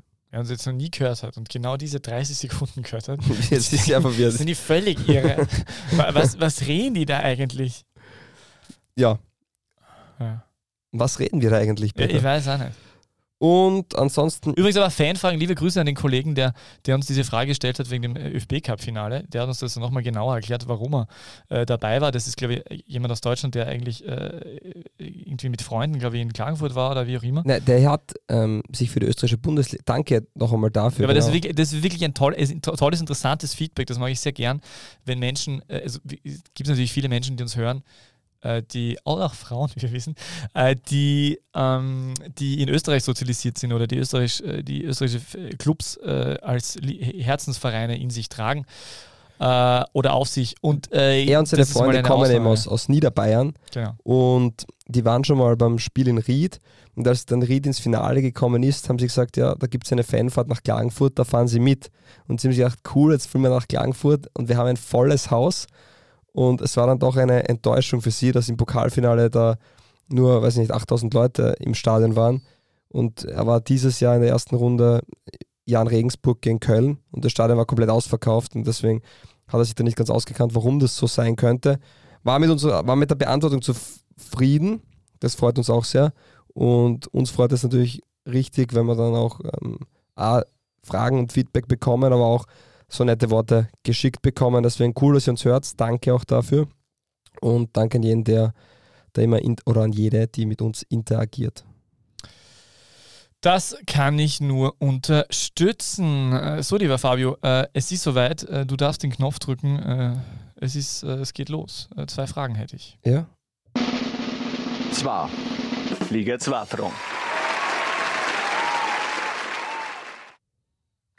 Ja, hallo und herzlich willkommen, meine Damen und Herren. Es ist wieder soweit. Äh, die beliebte Kategorie, in der ich die Fragen stelle und Fabio Schaub antworten darf. Es ist ja meistens so eigentlich, dass ich Fragen stelle und äh, Fabio Schaub antwortet, weil es ja oft so ist, dass ich mich bei Dingen nicht auskenne und deswegen spiele ich dann Fabio, äh, ich kenne mich im Fußball aus und Peter nicht Schaub die äh, Frage zu und das ist auch natürlich auch in diesem Fall so. Es geht um äh, in der ersten Frage um einen durchaus äh, Verein, den Fabio Schaub durchaus zu schätzen weiß.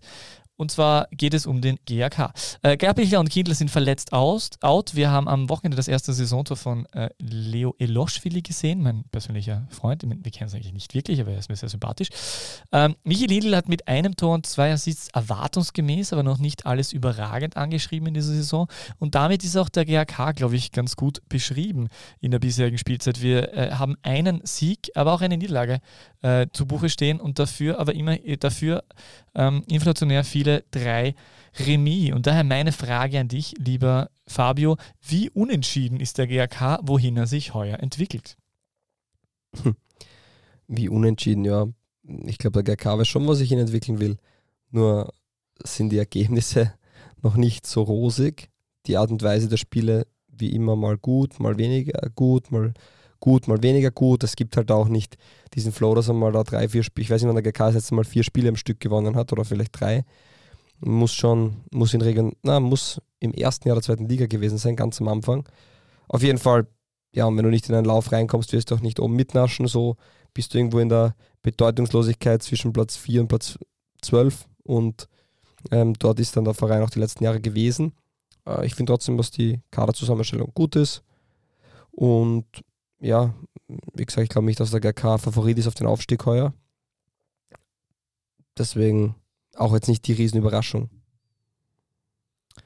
Wir bleiben, in der, wir bleiben in der Steiermark, lieber Ja. Fabio. Äh, Der SV Kapfenberg, die SV Kapfenberg, die SV Kapfenberg, äh, ernennt Vereinslegende David Senscher zum Cheftrainer, da Wladimir Betkovic als Cheftrainer zurückgetreten ist. Schafft Senscher den Turnaround im Falkenhorst oder äh, Sturzflug in die dritte Liga? Ah, gute Frage, gute Frage. Danke. Die hast du dir, Danke. glaube ich, gut und lange überlegt. Ja, man möchte jetzt David Sancher die Chance geben. Ist gerade im A-Lizenzkurs drinnen, also er dürfte auch als Cheftrainer bleiben. Und ich glaube, das war auch ein längeres Projekt. Man hat ihn lange im Verein gehalten, dann direkt in den Kader, äh, in die äh, Mannschaft, in das Trainerteam, danke, integriert. Und äh, er ist jetzt eben Chefcoach und man wird sehen, ob es bleibt. Ich gehe davon aus. Die Schwierigkeit, die Kapfenberg hat, ist einfach die sukzessive ähm, oder der sukzessive Verlust an Qualität. Und man sagt immer, ja, Kapfenberg und heuer, die, werden das, die schaffen das immer irgendwie. Aber wenn man sich das mal ganz nüchtern anschaut, was Kapfenberg vor sechs Jahren war und was sie jetzt sind, dann ist da ein riesen Unterschied. Man war vor fünf, sechs oder vor fünf Jahren war man zum Beispiel da, da auf, das Auffangbecken der ganzen Sturmspieler, die jetzt natürlich in der gleichen Liga spielen. Die sind natürlich fast gar keine mehr da. Da hat man Winfried Amor noch und das war es dann schon. Man hat dann eben ein, zwei Jahre später auch mit Rosenberger, Ganschnick, Paul Men war später, ähm, Sabitzer, Thomas, ähm, auch noch Sencher, eine wirklich gute Grundmannschaft gehabt. Und dann ist, sind die Spieler gegangen, aber man hat wieder zwei, drei behalten. Und man hat dann einmal Paul Mensa dazu bekommen und irgendwann einmal ähm, einen anderen sehr talentierten Spieler. Und das ist dann peu für peu immer wieder gegangen. Und man hat immer, ah, schau, die Kapfenberger. Und dann kann man auch ein, zwei Junge integrieren, weil da gab es Säulen rundherum. Und wenn man sich jetzt die letzten zwei Jahre anschaut, wird schon schmäler mit den Säulen. Da war dann nicht mehr so viel da. Da war eine Loschwili noch da, ein Herrenhaus ist dann weggegangen, der eigentlich auch noch jung ist. Und mittlerweile steht man bei einer Mannschaft, die extremst jung ist. Also in der Viererkette Innenverteidigung ist man, glaube ich, bei was nicht, 19 Jahren, 20 Jahren im Durchschnitt. Innenverteidiger zwar 4-2-3 geboren, also extremst jung. Man hat davor mit Buschel einen arrivierten und auch Krikic. Und ansonsten hat man eigentlich nur mit Jungen aufgefüllt. Äh, Es ist extrem schwierig, finde ich, für Kapfenberg. Und ich sehe neben Kapfenberg und Dornbirn mh, keine Mannschaft, die ansatzweise einfach von der Qualität, beziehungsweise die Spieler sind einfach auch noch nicht so weit, die da mh, so, so brutale Abstiegskandidaten sind wie die zwei. Warum ist Marc Grosse eigentlich dorthin gewechselt? Ja, weil sie ein Stürmerproblem haben, hatten, je nachdem. Und der von Lafnitz ähm, nach Kapfenberg ähm, ausstudiert worden ist oder warum auch, ich weiß es nicht. Für mich Marc Grosse auch keiner, der Kapfenberg in der Liga halten wird. Ähm, wird in der dritten Liga seine 20 Tore schießen und in der zweiten Liga muss es noch beweisen, hat er aber noch nicht. Gut, äh, das ist ja auch schon wieder die Voraussicht. Vielleicht auf nächstes Jahr, wenn du sagst, dass er dann nächstes Jahr 20 Tore schießen wird bei Kapfenberg in der dritten Liga. Nein, wir wollen Ihnen bis dahin natürlich alles Gute und nur das Beste wünschen, dass Sie die Liga halten können und auch äh, heuer wieder irgendwie den Turnaround schaffen, wie jedes Jahr. Ich bin ja auch offizieller äh, Betreuer der ähm, Kapfenberger ähm, für das. Liga-Journal so. und die, die Fanbank auch. Und dementsprechend würde es natürlich äh, mich sehr, mir auch sehr wehtun, da nicht mehr hinfahren zu müssen für diese Geschichten. So, ich wollte zur zweiten Liga noch vervollständigen und auch zu Lustenau, dass Muhammad Cham entgegen meiner Vorhersage, äh, dass er ganz bald in Lustenau wieder sein wird, weil das war ja am Anfang der Saison mal gesagt, oh, Lustenau kann schwierig werden und hoffentlich bekommen die dann Muhammad Cham wieder zurück, meinte ich. Aber nein, Muhammad Cham hat äh, in allen bisherigen äh, Liga-Spielen von Clermont Foot sehr entscheidend mitwirken dürfen. Äh, gehört zur Stammformation, spielt im offensiven Mittelfeld und hat auch schon am vergangenen Wochenende, am vorvergangenen Wochenende, also äh, schon sein erstes Tor in der höchsten französischen Spielklasse erzielt. Und das mit äh, knapp 22 Jahren. Äh, guten Tag, künftiger Teamspieler. Okay. Das ist eine These, die wir verfolgen werden. Ja, hat ja Adrian Krubitschek geschafft. Jetzt mittlerweile interessiert sich keiner mehr für ihn, aber der, mit dem, ist vorbei, gell? Eieiei, ich sag's da. Eine Frage an dich noch.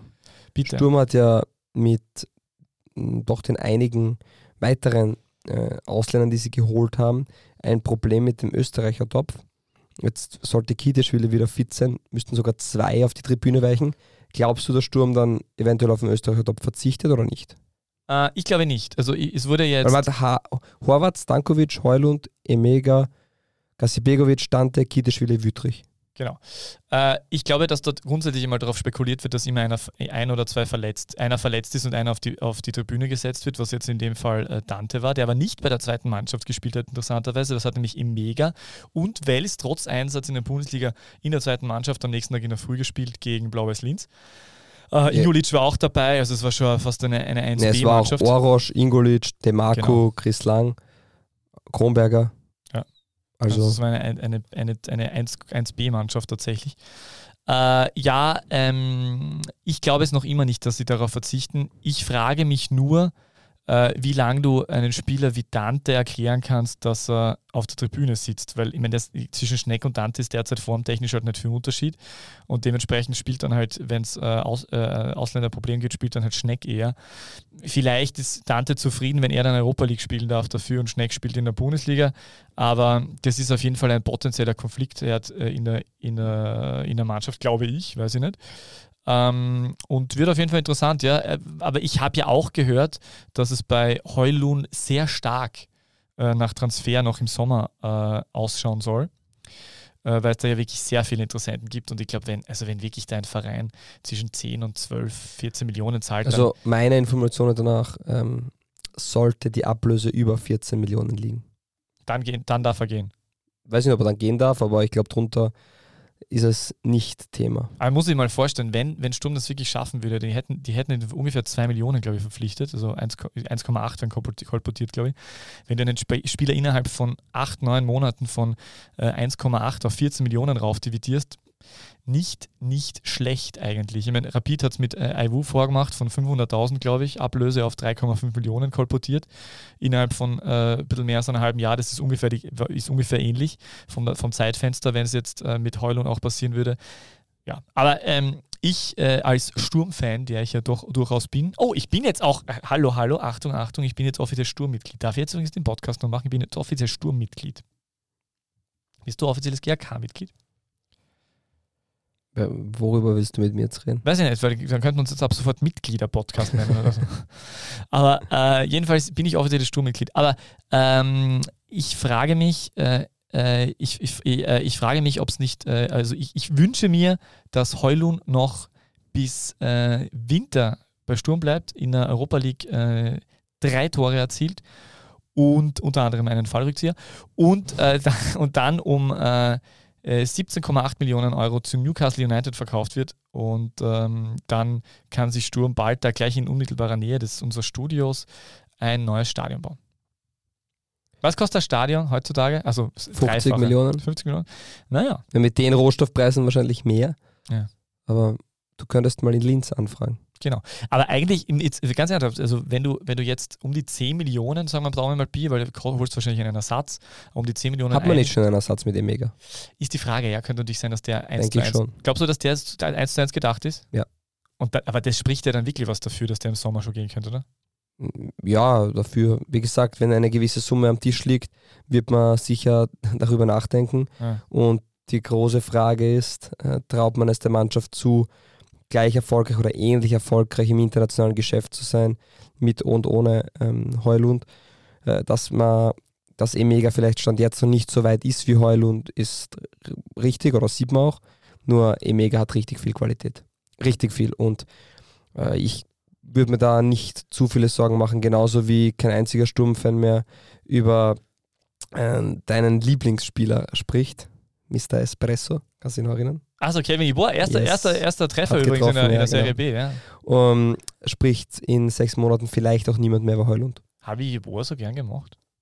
Habe ich schon im Gefühl gehabt. Na, äh, wir, wir, wir haben es probiert miteinander, waren ein paar Mal auf ein Espresso, aber tatsächlich äh, ist das Problem, dass ich lieber Tee trinke. Okay, dann ja, war das so. eine, eine falsche Wahrnehmung meinerseits. Tut mir leid. Nein, ist in Ordnung. Sei dir nochmal verziehen. Ähm, ja, äh, aber dann hätte, dann, um zum, zu, zurückzukommen, dann hätte natürlich Sturm dieses Problem auch viel weniger, wenn natürlich ein äh, Ausländerplatz weniger besetzt wäre. Äh, und was man auch sagen muss, was, was mich freut, äh, es ist am Wochenende ähm, Moritz Wels vor Emega in die Partie gekommen. Also es ist tatsächlich so, Chris Lang hat diesmal keine Chance bekommen, aber ähm, es tut sich schon langsam was und der von dir seit einem Jahr geforderte Moritz Wels, das haben wir wirklich nicht vergessen. Also Moritz, wer das, das ist halt so, die Menschen, die die Admiro U16 anschauen, die sehen diese Spieler früher. Also wer wissen will, wer die upcoming Uprising Stars sind, die müssen DBLDW hören und vor allem Fabio Schaub zuhören. Auch wer zum Beispiel Mauritz Kiergarten am Wochenende gesehen hat mit seinen, Zucker, mit seinen Zuckerbeißen. Bei, bei DBLDW hat man es dann Fabio Schaub vorher gehört, dass er den, den Durchbruch schaffen wird. Also ähm, genau, äh, ich bin... Äh, durchaus zufrieden mit dem steirischen Weg und wir haben, glaube ich, eine Frage noch gehabt, dass es in Kroatien ein Problem gibt. Ja, Weil so wie, wie, so wie, wie in Österreich der Österreich-Topfsystem ist, könnte in Kroatien sein, dass der HNK Schibenik ein Problem mit dem Kroatien-Topf bekommt, weil dort sind jetzt drei Österreicher aktiv. Ja, Salomon, Peric und Kanadi. Und ja, das ist ein Thema. Also zwei davon waren in der Startaufstellung mit Peric und Salomon und Kanadi ist auch noch dabei. Und die Frage war ihm, glaubst du, haben äh, die bei Schibenik ein Österreicher Problem? Hashtag der kroatische Weg. Ja, man weiß es nicht. In Schibenik muss man dazu sagen, gerade in der Umgebung von Schibenik äh, hat man gerade im Sommer immer wieder ein Österreicher Problem, äh, weil einfach so unglaublich viele Touristen daherkommen, äh, wie mir auch am Wochenende selbst widerfahren ist, äh, also weil ich ja auch im Stau gestanden bin. Aber andererseits freuen die sich auch. Weißt du übrigens, das ist wirklich eine, das ist jetzt der Abschluss, also das es ist eigentlich schon viel zu lang, aber diese Geschichte muss ich noch erzählen. Ich war vor, ich glaube, es war vor drei Jahren, äh, relativ früh im Jahr, also im Frühsommer, es war ungefähr Ende Mai, war ich äh, auf Urlaub äh, auf der Insel Murta. Und bin äh, dort an einem eher Schlechtwettertag, äh, bin ich äh, in die Stadt Schibenik gefahren und war mit einer, mit, äh, war mit einer Freundin unterwegs und habe ihr bei der Hinreise äh, in meiner ironischen Art und Weise mitgeteilt, äh, sie ist nicht sehr fußballaffin, muss man sagen, also sie ist nicht die eine Hörerin. äh, ob ihr, habe ich ihr mitgeteilt, dir ist eh bewusst, wo wir jetzt hinfahren und sie so, nein, ja, ich äh, habe dann geantwortet, natürlich in den Geburtsort von Gordon Schildenfeld, ehemaliger ähm, Innenverteidiger Superstar bei Sturm Graz. Und dann fahren wir nach Schiebenig, sind am Hauptplatz von Schiebenig. Mein Kind hat gerade ein Eis gegessen gehabt und ist eingeschlafen. Und ich schaue herum, denke mir, schöner Platz, aha, lustig, da hinten macht jemand ein Foto mit seiner Familie und schaue noch einmal hin. Das gibt es nicht. Und wer hat hinter mir Selfies gemacht mit seiner Familie? Yogi Löw. Es war Oliver Kahn. Nein, ah. es war natürlich Gordon Schildenfeld. Und ich habe hab mich nicht getraut, ihn anzusprechen und ein Foto zu machen, aber es war wunderschön, weil jeder zu, meiner, zu der Freundin von mir sagen können, du, da hinten ist der, von dem ich gerade gesprochen habe, der ist in Schiebenig geboren und der war ein ganz hervorragender Innenverteidiger. Bei Sturm Graz, so viel dazu. Er hat ja ähm, erst diesen Sommer auch seine Karriere beendet. Ja, der war auf Zypern am, Ende, oder? Genau. Zypern und, und davor Griechenland. Na, davor Schiebenig. Ja, und der, also Schiebenig tatsächlich. Auch nochmal kurz. Habe Schiebenig kurz noch gespielt. Äh, Dynamo Zagreb ist ja noch auch gegangen, und Moskau ja, und ich glaube Gute Karriere gehabt, guter Fußballer, super, also wirklich ein, ein spielerischer also Zu dieser Zeit, und wann war es? Zwei, eh um die Meisterzeit 2010, herum, oder? Ja, genau. War das ja mitunter einer der besten Innenverteidiger der Liga, muss man Auf jeden Fall, sagen. keine Frage. Ja. Torgefährlich, äh, spielerisch gut, äh, im Defensivverhalten gut. Und, und ist einer der wenigen Menschen, gehabt. muss man auch sagen, die in den letzten Jahren oder in den letzten 15 Jahren österreichischer Meister und Cupsieger wurden und das nicht mit Salzburg. Das stimmt, ja. Das stimmt. Beeindruckend. Wahnsinn. Das hat Thomas Müller nicht geschafft. also. Äh, Miroslav Klose auch nicht. In diesem Sinne. Ja, vielen Dank fürs Zeitnehmen. Bitte positiv oder negativ bewerten. Ehrlich wollen wir es haben. Ja, und ich entschuldige mich jetzt schon äh, nächste Woche ganz sicher und übernächste Woche wahrscheinlich auch, weil diesmal habe ich meinen Urlaub extra unterbrochen, um hier ins Studio zu kommen für, für einen Tag. Und nächste Woche werde ich das nicht schaffen. Das heißt, äh, bitte jetzt schon um, vielfach um Entschuldigung. Nächste Woche werden wir uns in alter Frische, aber nicht in gewohnter Tonqualität hören, weil Fabio Schaub wird wieder alleine im äh, Pyramidenkogel, am Pyramidenkogel, am äh, vielfachen Pyramidenkogel äh, in Graz äh, Stillstellung halten. Ich entschuldige mich jetzt schon für die Tonprobleme aus woher? Aus dem, aus dem, aus dem österreichischen Geheimort? es, ist, es, ist, es ist österreichisch anmutend, aber es wird eher, äh, es wird eher Deutschland werden. Oh. Vielleicht, vielleicht sogar Dänemark. Auch gut. Ja. Sehr schön. Der Mann, der auf den Spuren von Heulund ist, wird nächste Woche auch hörbar sein, oder? Also du wirst dabei sein trotzdem, auch wenn du nicht vor Ort sitzt. Wäre auch mal interessant, wenn du es allein probieren würdest. das wäre äh, brutal. Brutal. Da würde ich nur Fanfragen beantworten. So. Ja. Ich verabschiede mich ganz besonders bei unserer Hörerin. Danke dafür, danke für die Treue, danke für die Aufmerksamkeit und, äh, und ich bedanke mich bei, nein, ich bedanke mich bei allen Hörern, wenn du dich bei der Hörerin bedankst. Und jetzt kannst du den Abschluss sagen. Guten Tag. Die beste Liga der Welt. Welche Liga das sein soll? Naja, Es gibt nur eine beste Liga der Welt.